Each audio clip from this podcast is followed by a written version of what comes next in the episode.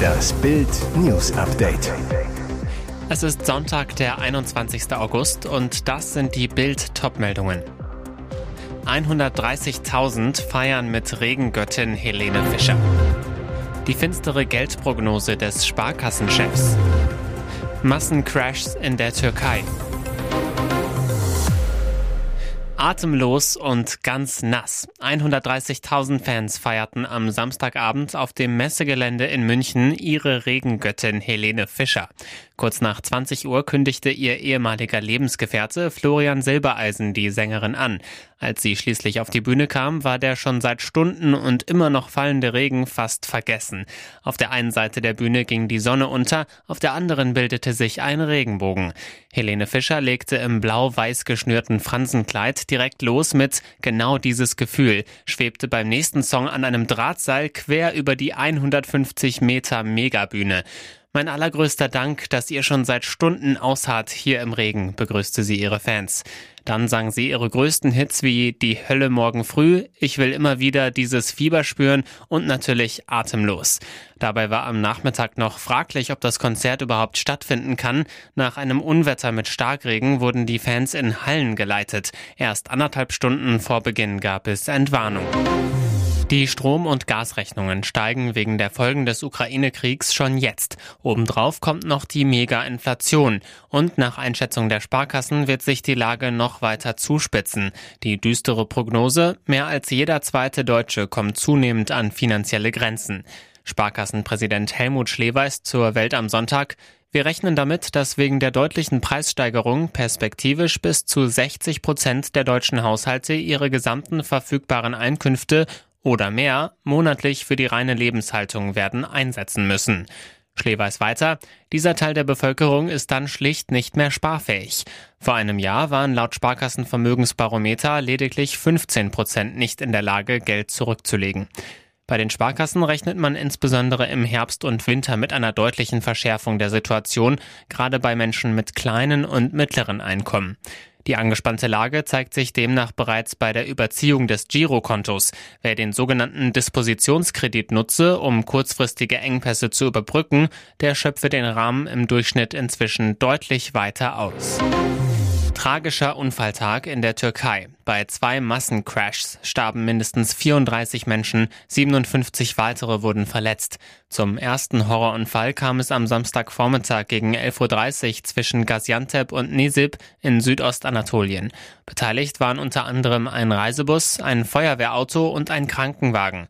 Unter den 15 Toten seien Feuerwehrleute, medizinisches Personal und zwei Journalisten, sagte der Gouverneur der Provinz Gaziantep, Davut Gül.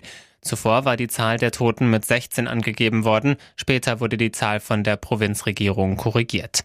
Die Menschen seien ursprünglich wegen des Berichts über einen vorangegangenen Unfall vor Ort gewesen. Ein heranfahrender Bus sei dann verunglückt, habe sich überschlagen und einen Krankenwagen sowie den Übertragungswagen der Journalisten getroffen. 31 weitere Menschen wurden verletzt. Bei dem zweiten Unfall starben Stunden später in Mardin in rund 250 Kilometer Entfernung 19 Menschen, als ein Lkw-Fahrer die Kontrolle über sein Fahrzeug verlor und in eine Menschenmenge raste. Weitere 26 Menschen seien verletzt worden, acht von ihnen schwer, teilte der türkische Gesundheitsminister Fahrettin Koca mit. Laut dem Politiker hatten die Bremsen des Lkw versagt. Ihr Name ist Hase, Jella Hase. Die Schauspielerin mimt in der neuen Netflix-Serie Cleo eine eiskalte DDR-Killerin. Es ist die Rolle ihres Lebens. Cleo ist Stasi-Chef Erich Mielkes beste Killerin, dann wird sie verraten und schwört Rache.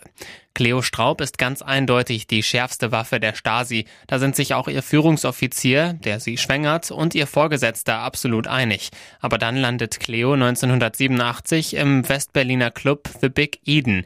Ihr Auftrag dort ist mal wieder ein Mord, doch danach taucht plötzlich ein Phantombild von Cleo auf.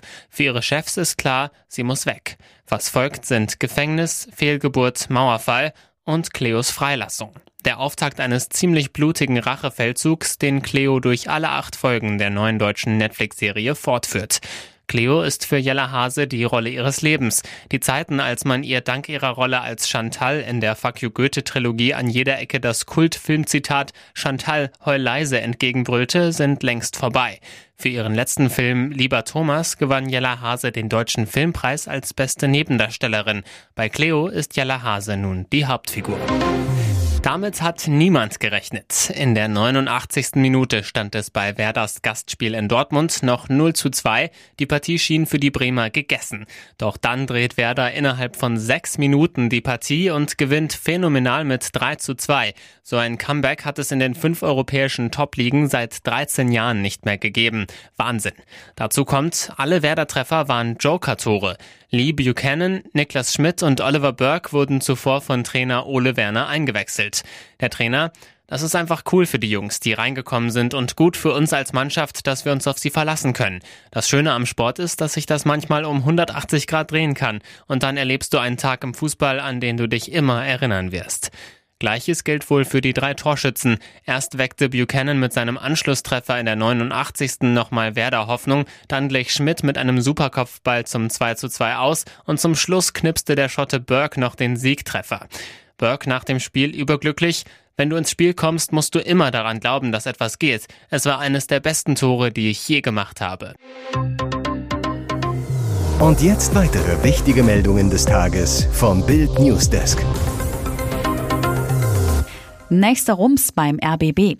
Offenbar misstrauen die ARD-Bosse der RBB-Spitze auch bei der Aufklärung der zahlreichen Vorwürfe von Verschwendung, Filz und Vetternwirtschaft. Die ARD-Intendanten haben das Vertrauen in die amtierende Geschäftsleitung des RBB in der Aufarbeitung der Affäre um die abberufene Senderchefin Patricia Schlesinger verloren, teilten das jetzt sogar öffentlich mit. Wir, die Intendantinnen und Intendanten der ARD, haben kein Vertrauen mehr, dass der geschäftsführenden Leitung des Senders die Aufarbeitung der diversen Vorfälle zügig genug gelingt, so ARD chef Tom Buro am Samstag. Nach DPA-Informationen soll mangelnde Aufklärung bei dem umstrittenen Bonussystem der Führungskräfte eine Rolle gespielt haben. Zuletzt waren neue Informationen zur Gehaltsstruktur beim RBB bekannt geworden. Der Business Insider berichtete über ein geheimes Bonussystem, das RBB-Führungskräften offenbar noch höhere Bezüge ermöglichte, als zuvor bekannt gewesen war. Wahnsinnsattacke auf der Autobahn 7. Am frühen Samstagmorgen wurden zwei Gullideckel zwischen der Anschlussstelle Drispenstedt und dem Parkplatz an der Alpe auf der 7 geworfen. Ein Gullideckel traf einen VW Golf, der in Fahrtrichtung Süden unterwegs war. Der rund 40 Kilogramm schwere Deckel durchschlug die Windschutzscheibe und krachte ins Auto. Von der gewaltigen Wucht wurde das Dach des Autos eingedrückt. Der Fahrer aus Baden-Württemberg wurde schwer, seine Beifahrerin lebensgefährlich verletzt. Beide wurden in ein Krankenhaus eingeliefert. Die Beifahrerin ist nach Angaben der Polizei vom Samstagmittag inzwischen außer Lebensgefahr. Während der Fahndung nach den oder dem Tatverdächtigen geriet ein Mann aus dem Landkreis Hildesheim ins Visier der Ermittlungen. Der 50-jährige Mann wurde von Beamten festgenommen.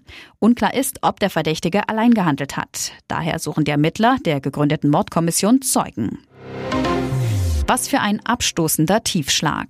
Während sein Land in der Ukraine systematisch wütet und mordet, leistet Russlands ständiger Vertreter bei den internationalen Organisationen in Wien, Michael Ulyanov, fleißig Propagandaunterstützung auf Twitter. Jetzt kommentierte er einen Tweet von Ukraine-Präsident Volodymyr Zelensky mit dem Ausruf Kein Erbarmen für das ukrainische Volk. Ein Aufruf zum Völkermord? So fasste es der ukrainische Parlamentspräsident Russland Stefanschuk auf. Der Russenvertreter wollte seinen Kommentar aber gar nicht als Völkermordaufruf verstanden wissen. Vielmehr habe er eine andere, aber kaum bessere Intention gehabt.